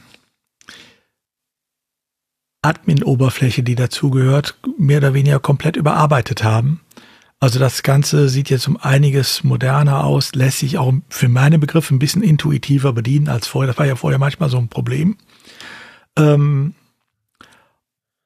und äh, ist auch jetzt zum Beispiel äh, weitestgehend barrierefrei gestaltet, was es vorher auch nicht war. Also von daher leichtere Bedienbarkeit ist das eine. Es gibt auch noch einen zweiten Vorteil, der das Ganze für mich äh, gerade durchaus wieder interessant machen äh, könnte. Ähm, gleichzeitig mit äh, der äh, ACF Version 6 ist auch die Version 2 äh, der ACF Blocks erschienen. Also ich weiß nicht, ob ihr noch äh, euch dran erinnert, als ähm, Gutenberg eingeführt wurde, also der Block-Editor eingeführt wurde, ähm, da kam von Advanced Custom Fields auch ein Zusatzplugin äh, ACF Blocks raus, ähm, was es ermöglichte, ähm, Block, äh, Blöcke herzustellen äh, und über ACF zu befüllen. Hm. Ähm, also eigene Blöcke herzustellen und das Ganze auch ohne große, äh, großen Aufwand äh, rein mit ein bisschen PHP. Ähm, dieses Plugin gibt es jetzt auch in der neuen Version, die ist gleichzeitig erschienen mit äh, ACF 6 ähm, und äh, die ist wirklich ein Riesenfortschritt zu dem alten. Ähm, so dass man hier jetzt wirklich äh, auch sagen kann, ja, damit macht es jetzt auch Spaß, mal Blöcke zu erstellen ähm, und die dann, äh, die dann nach wie vor halt, wie gesagt, über ACF äh, befüllt werden können. Ähm, also von daher. Also ich kann mit ACF dann einfach meinen Block zusammenklicken, irgendwie einen eigenen machen, irgendwie und den kann ich dann im Editor nutzen. Genau. Ein bisschen cool. PHP brauchst du dafür. Also es ist noch immer noch nicht so ganz, äh, was jetzt die Blöcke betrifft, nicht so ganz endbenutzerfreundlich. Äh, du musst tatsächlich ein bisschen noch äh, schreiben dafür. Aber ähm, da gibt's genug Beispiele und äh, das ist auch relativ einfach. Du brauchst halt nicht ähm, auf äh, Entwicklungsumgebungen mit JavaScript und ich weiß nicht was alles äh, ausweichen, sondern du kannst es halt äh, mal eben so äh, machen. Das ist, äh, finde ich, das Schöne dran. Okay. Also ist aber ein sehr schönes, hilfreiches Plugin, also von daher. Ich hätte es dann auch schon mal irgendwann eingesetzt, äh, wenn man gerade kein, mal keine Lust hat, was zu programmieren, äh, hilft das einen auf jeden Fall. Oder wenn man das gar nicht kann mit dem Programmieren, wenn man einfach irgendwie so äh, dann aus einer ganz anderen Ecke kommt, macht das auch total Sinn, das einzusetzen. Also ja, ähm, ja das äh, spiegelt sich natürlich auch in der Beliebtheit dieses Plugins wieder. Mhm. Ne? Also das ist äh, ja sehr weit verbreitet. Viele kennen das. Äh, und ja, ich hatte das auch schon gesehen diese Woche, was sie da alles äh, neu reingebracht haben. Das werde ich mir auf jeden Fall auch nochmal anschauen. Dann habe ich noch eine Sache ähm, aus dem Plugin-Verzeichnis gab es die Tage eine Nachricht. Ähm, da sollte man ein bisschen äh, aufpassen, weil ich weiß nicht, wer von euch Heroku kennt. Kennt ihr beide das? Ja, das ist so ein ja, wie, SaaS-Service, würde ich sagen. Äh, ja, es ist vom Prinzip her im weitesten Sinn eigentlich ein Hosting-Service, ne, würde ich jetzt mal sagen. Also wie, ähnlich wie Netlify oder so, dass man dann da mhm. äh, bei denen Account erstellt. Man kann dann halt einfach, ist für Entwickler eigentlich ganz toll, dass man einfach dann per, per, dass man einfach per Git-Push dann die Sachen irgendwie dann da online stellen kann. Und, äh, ich habe das immer genutzt. Es gab so ein Google Fonts, äh, Google Fonts to Web Font Converter. Mhm mit dem du quasi, du bist auf diese App gegangen, die halt unter Heroku war oder auf Heroku liegt ähm, und konntest dir dann quasi ähm, Webfont-Dateien aus Google Fonts heraus erstellen. Ah, okay. Ja, kann gut sein, dass sie da drumherum natürlich dann noch einige Plugins irgendwie erstellt haben, um die Leute vielleicht so ein bisschen anzulocken oder sowas. Ich kann es ehrlich gesagt nicht genau sagen. Ich wusste es auch nicht genau, bis ich mich jetzt mal erkundigt habe und auf jeden Fall hatten die einen, äh, äh ja, einen Free äh, Service und ähm, das heißt, man konnte dann da, also ein Free Plan, da konnte man halt eben seine Sachen dann da äh, auch äh, ja dann kostenlos nutzen. Jetzt haben die den Free, den Free Plan aber gestrichen. Insgesamt, äh, jetzt kommen wir darauf zurück, was das mit dem Plugin Directory zu tun hat. Da gibt es nämlich insgesamt 300 Plugins, die mit diesen Services von denen verknüpft sind. So, deshalb sollte man auch mal äh, checken, falls man da irgendeinen Service von denen nutzt, ähm, ob man dann da entsprechend dann irgendwie irgendwelche Plugins dann da eingesetzt hat und da ein bisschen drauf Acht geben, ähm, weil, wie gesagt, also entweder holt man sich dann halt eben den, den, den kostenpflichtigen Plan oder es funktioniert dann einfach nicht mehr, was natürlich dann auch ein bisschen schwierig werden könnte. Mhm. Deshalb, da gab es nämlich dann extra eine Nachricht von Mika Epstein, das ist ja diejenige, die zuständig ist für das Plugin Directory von WordPress und äh, dann hat hier mal eben alle Leute angepinkt, die da Plugins drin haben. Ja, Udo, und dann hast du uns noch was zu Publish Press mitgebracht. Ja, ähm, es gibt tatsächlich Meldungen, da reibt man sich verwundert die Augen. Ähm, Publish Press hat ein Plugin von Extendify gekauft. Ähm, also wer PublishPress nicht kennt, PublishPress ist vor paar Jahren damit groß geworden, dass sie mehrere frei zugängliche Plugins für Publisher, die da äh, von Interesse sind, einfach mal äh, in ein Plugin gepackt haben, die Oberfläche äh, etwas aufgehübscht haben für alle einheitlich und gesagt haben, das ist ein super Plugin, das könnt ihr jetzt bei uns kaufen. Ähm, sind auch, glaube ich, einigen bekannt äh, als äh, Sponsor auf äh, WordCamps. Also ich weiß, beim WordCamp EU in Berlin zum Beispiel waren sie da. Ob sie jetzt in Porto dabei waren, weiß ich nicht. Und die haben jetzt tatsächlich von Extendify, man äh, staune, ein Slider-Plugin gekauft. Oh, wow. Ich dachte eigentlich, Slider sind tot, aber nein, sind sie wohl noch nicht. Nicht ähm, im WordPress-Umfeld, da sind sie doch Da sind sie doch die beliebtesten Plugins überhaupt. Aber ist es nicht vielleicht auch so eine Kiste, wo man sagt, pass auf, die haben ein paar gute Entwickler, die wir mal haben oder so? Ich weiß es nicht. Also was sie wohl gesagt haben, ist, sie wollen, äh, ähm, die haben die, äh, das heißt Metaslider, dieses Plugin, äh, sie haben auch die, das, die Lightblock-Erweiterung dazu mitgekauft, äh, immerhin 10.000 Installationen und der Metaslider auf 700.000 Seiten. Also es ist kein kleines Plugin. Ne? Ähm, Sie haben auch gesagt, Sie lassen es außerhalb Ihrem, also bei äh, Publish Press kann man äh, so ein All-in-One-Abo äh, schließen, dann darf man alle Plugins von denen benutzen. Ähm, das hier bleibt außen vor. Deshalb keine Ahnung, was sie damit genau vorhaben. Aber scheinbar wollen sie dem Slider wohl noch mal neues Leben einhauchen. Vielleicht werden einfach ähm, alle Bilder ausgetauscht mit dem Hinweis, Slider sind sinnlos oder so beim nächsten Update.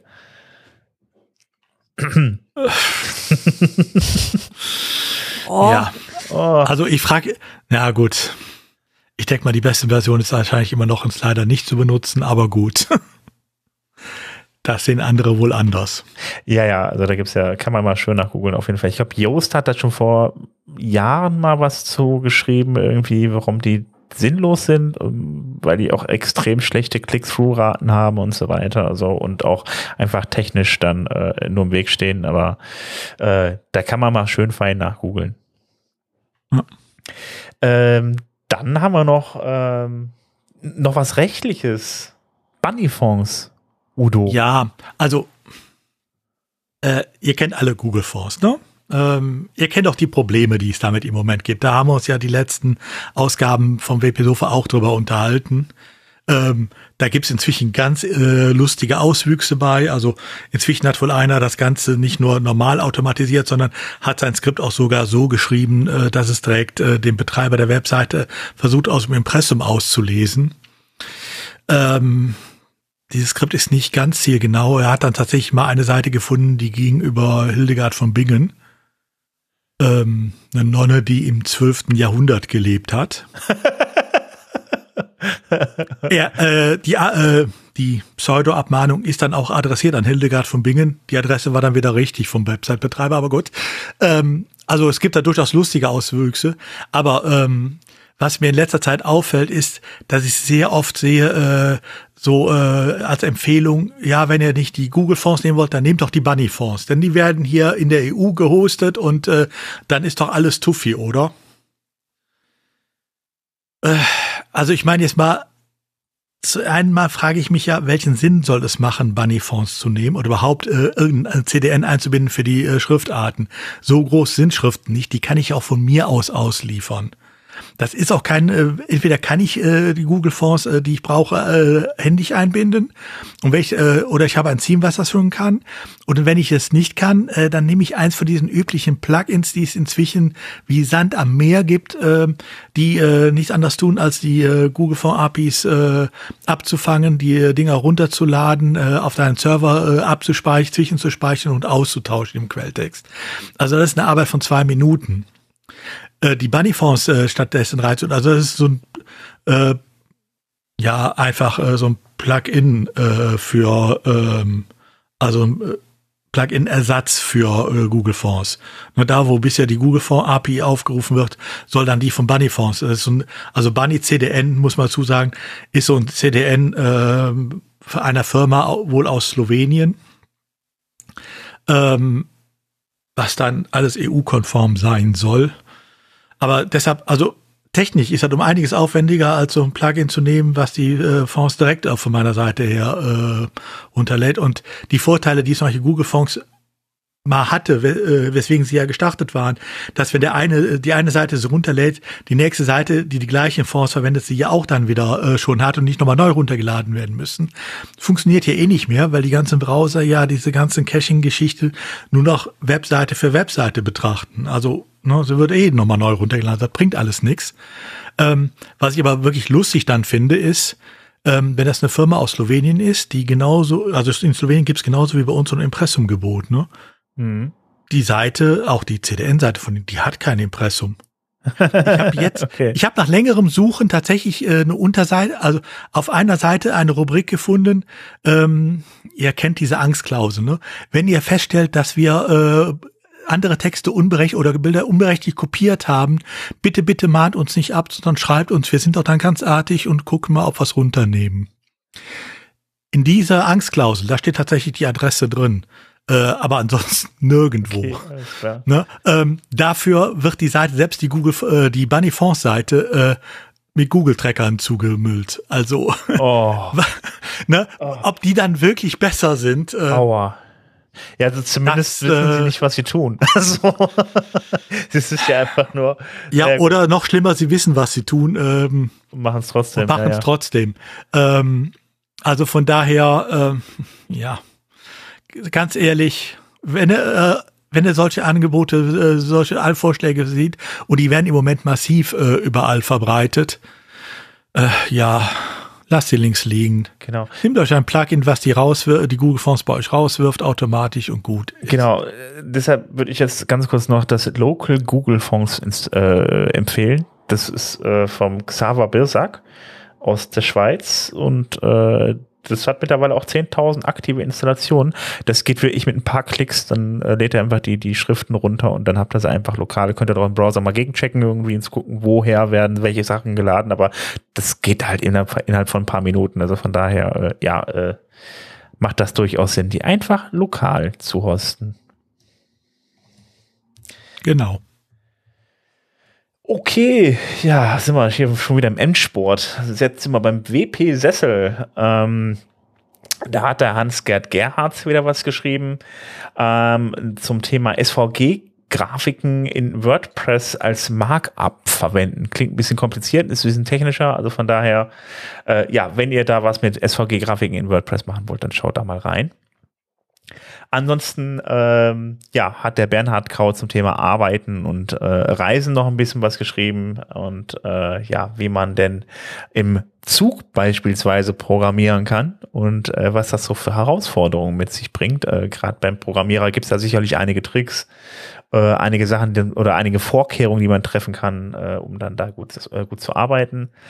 Äh, und ansonsten habe ich noch was mitgebracht, was gefunden. Ähm, 76 äh, essentielle WordPress Keyboard Shortcuts. Ich wusste gar nicht, dass es so viele gibt, aber ja gut, der gute, äh, die gute Person hat auf jeden Fall äh, äh, auch die Steuerung C und Steuerung V Sachen mit reingepackt, aber der Blog-Editor hat ja auch noch eigene ähm, Shortcuts, also von daher äh, lohnt sich das da mal da reinzugucken. Weißt du auch, wie du beim Blog-Editor an die Shortcuts kommst? Äh, nein, aber du wirst mir doch sicherlich jetzt sagen. Ja, natürlich. ähm, du hast, wenn du die äh, wenn du in einem, in einem Editiermodus bist, also du machst einen Beitrag, eine Seite auf, wie auch immer, dann hast du ganz oben äh, rechts ja diese ähm, drei Punkte. Da müsste es hinter sein. Und dann hast du da relativ weit unten ähm, Tastaturkürzel anzeigen. Und da kannst du zu einer Übersicht kommen, ähm, die dir eben alle Tastaturkürzel für den Blog-Editor anzeigt, abhängig davon, welches Betriebssystem du nutzt. Okay, alles klar. Dann würde ich sagen, äh, vergesst den Beitrag, tut das, was Jessica gesagt hat.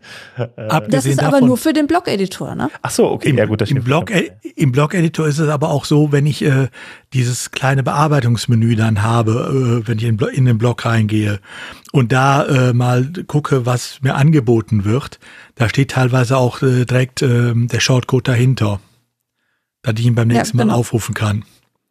Genau. Und äh, also diese Übersicht kommt nur deshalb, muss man auch dazu sagen, nur deshalb auf 76 äh, Vorschläge oder Einträge, weil sie das Ganze zweimal macht, nämlich einmal für Windows und einmal für Mac. Ah, ja gut. okay. so kann man eine Liste natürlich auch schön groß machen. Äh, ich dachte auch, also für sechs, ich meine, die Hälfte bei 38 äh, äh wäre es ja schon viel gewesen. Also von daher, also gut, jetzt haben wir da 76 stehen. Schön. Wundervoll. Ja, dann äh, haben wir vielleicht noch ein paar Termine. Die hatten wir auch schon angekündigt, aber wiederholen es nochmal ganz kurz. Ja, das ist einmal der WordPress Translation Day am 28. September. Also WordPress Translation Day gab es früher eigentlich jedes Jahr. Ähm, früher heißt vor Corona. Ähm, jetzt gibt es ihn auch wieder ähm, wo eigentlich zum Beispiel äh, die Meetups aufgerufen sind, äh, vielleicht so ein Angebot zu machen, wo man sich gemeinsam hinsetzt und äh, sei es am Core, wo da ist eigentlich alles übersetzt, aber auch an gängigen Plugins und Themes äh, einfach äh, die Übersetzungs, äh, die Übersetzungen äh, macht. Ähm, wer sowas dieses Jahr mal mitmachen will, die Berliner Meetup-Gruppe äh, die hat ihr Meetup auch äh, extra äh, paar Tage verschoben, äh, um an Translation T äh, teilzunehmen. Also wer äh, gerne mal Übersetzungen ausprobieren will, auch erfahren will, wie das funktioniert, ähm, meldet euch einfach bei der Berliner Meetup-Gruppe an für das äh, Meetup jetzt äh, am 28. September. Ähm, und da geht's dann tatsächlich auch um die Übersetzung. Genau. Und das Ganze ist halt immer online. Ne? Also das ist. Ja, die machen es online, genau, sollte man dazu sagen. Ja. ja. Ähm, und einen zweiten Termin noch vom 11. bis zum 3. Oktober, vom 11. bis zum 13. Oktober ähm, gibt es äh, die neue Ausgabe von äh, der WooSesh. Das ist eine virtuelle Konferenz äh, für WooCommerce äh, ähm, Entwickler. Ähm, also wenn ihr viel mit WooCommerce arbeitet, guckt es euch an. Das läuft insgesamt vier Tage lang äh, ich glaube, 15 Sessions, sechs Workshops, äh, also gute Auswahl, ähm, das Ganze absolut äh, frei und online. Und da ist noch was da reingekommen, was uns Jessica mitgebracht hat. Ja, ich habe da was mitgebracht, weil ich werde äh, bei dieser Veranstaltung auch einen Vortrag selber halten. Und zwar geht es um die Rheinwerk Spotlights, barrierefreie Webseiten. Das ist eine Online-Konferenz vom Rheinwerk Verlag und die findet am 17. und 18. Oktober statt. Die Vorträge gibt's am 17. Oktober und äh, es gibt am 18. Oktober, äh, ich glaube, drei oder vier Workshops noch dazu, also die dann tiefer in die Themen einsteigen. Ähm, und ich werde an dem 17. Oktober auch einen Vortrag beisteuern zu Barrierefreiheit mit HTML und CSS, wie man diese technisch umsetzen kann. Ja, da sieht man wieder, es wird immer aktueller, das Thema. Mhm. Also die Konferenz äh, ist äh, kostenpflichtig. Tickets könnt ihr euch auf der Website vom Rheinwerk Verlag holen. Ähm, ich glaube, es gibt sogar noch einen Early Bird Discount gerade ähm, bis, glaube nächste Woche irgendwann. Also da muss man flott sein. Ansonsten, wie gesagt, Tickets gibt's auf jeden Fall noch. Und ja, es dreht sich alles ums Thema Barrierefreiheit. Also nicht nur um, ums Technische, sondern halt auch, äh, ja, wie man Barrierefreiheit zum Beispiel auch mit Sprache umsetzt oder verschiedenste Dinge. Also da guckt guck da gerne mal das Programm an, das ist sehr umfangreich.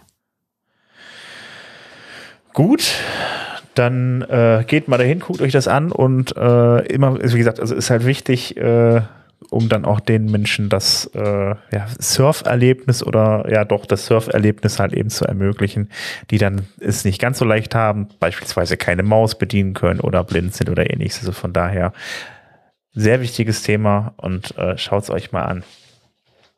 Dann würde ich sagen, äh, war's das für heute? Oder wolltest du noch was sagen, Jesse? Nö. Okay. Reicht genau, erstmal für heute. Die letzte Sache stand nicht vom letzten Mal noch drin, von daher ist das äh, okay. Gibt auch gerade nichts Neues zu vermelden, deswegen. Alles okay, gut. alles klar. Gut, dann äh, war es das für heute. Wir hören uns wieder in zwei Wochen. Ähm, jetzt kommt der, der Teil, den ich eigentlich am Anfang machen wollte dieses Mal, aber jetzt wieder zum Ende äh, aus Gewohnheit gemacht habe. Ähm, ja, wenn ihr mit uns reden wollt, wenn ihr irgendwie uns ja Kritik zukommen lassen wollt, uns was mitteilen wollt oder selbst ein paar News habt, die wir vielleicht mal hier nennen wollen, dann kommt doch einfach bei uns in den Discord rein unter wp-sofa.de-discord werdet ihr weitergeleitet auf unseren Discord. Und äh, ja, da könnt ihr mit uns in Kontakt treten und ein bisschen mit uns quatschen. Ansonsten äh, findet ihr uns auch auf Twitter, äh, auf Facebook findet ihr uns auch und natürlich auf wp-sofa.de, da könnt ihr uns natürlich auch schreiben. Ähm, ich würde euch jetzt noch zwei schöne Wochen wünschen ähm, und dann hören wir uns bald wieder. Macht's gut. Bis dann. Tschüss. Tschüss. Tschüss.